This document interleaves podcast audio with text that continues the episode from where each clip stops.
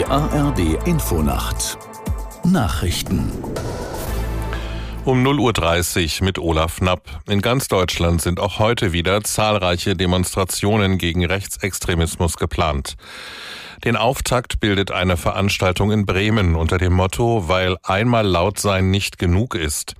Dann folgen unter anderem Kundgebungen in Lübeck, Forst in der Lausitz, Magdeburg und Bonn. Bereits gestern hatten die Teilnehmerzahlen vielfach die Erwartungen der Veranstalter übertroffen. Allein in Berlin waren es laut Polizei 150.000 Demonstranten. Angemeldet war ein Drittel weniger. Die USA haben ihre Angriffe auf pro-iranische Milizen fortgesetzt und wieder Ziele der Houthi im Jemen beschossen. Mit den Angriffen vorgestern in Syrien und im Irak will sich nun der UN-Sicherheitsrat befassen. Aus New York, Antje Passenheim. Russland hatte die US-Raketenschläge gegen pro-iranische Milizen in Syrien und im Irak verurteilt. Moskau kritisierte die wörtlich aggressive Außenpolitik Washingtons und rief den Weltsicherheitsrat an, wegen der Bedrohung des Friedens und der Sicherheit durch die US-Angriffe auf Syrien und den Irak, so erklärte der stellvertretende russische UN-Botschafter Dmitri Poljanski. Die Sitzung findet am Montag statt. Russland und Kiew. Russland hat Kiew einen Angriff auf die ostukrainische Stadt Lysychansk vorgeworfen.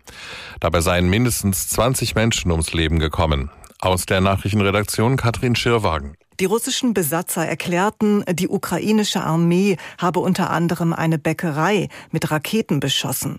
Zahlreiche Menschen seien unter Trümmern verschüttet worden. Die Ukraine hat den Angriff bislang nicht kommentiert. Die russischen Angaben sind unabhängig nicht zu überprüfen. Lysychansk war im Sommer 2022 besetzt worden. Vor dem Krieg war es eine Großstadt mit etwa 100.000 Einwohnern.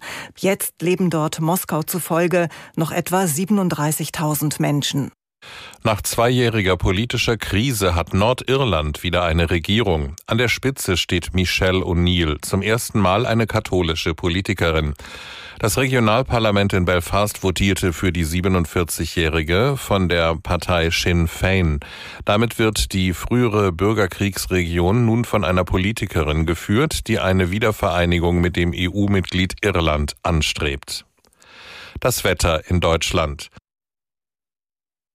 Nachts gering bewölkt, von der nördlichen Mitte bis nach Niederbayern Regen. Tiefstwerte 10 Grad in Köln bis 0 Grad in Garmisch-Partenkirchen. Stürmische Böen an der Küste Sturmböen. Am Tage im Südwesten viel Sonne, sonst oft stark bewölkt. Mit Auflockerungen. Von Nordwesten bis nach Sachsen Regen. Höchstwerte 6 Grad auf Rügen bis 13 Grad im Raum München. Das waren die Nachrichten.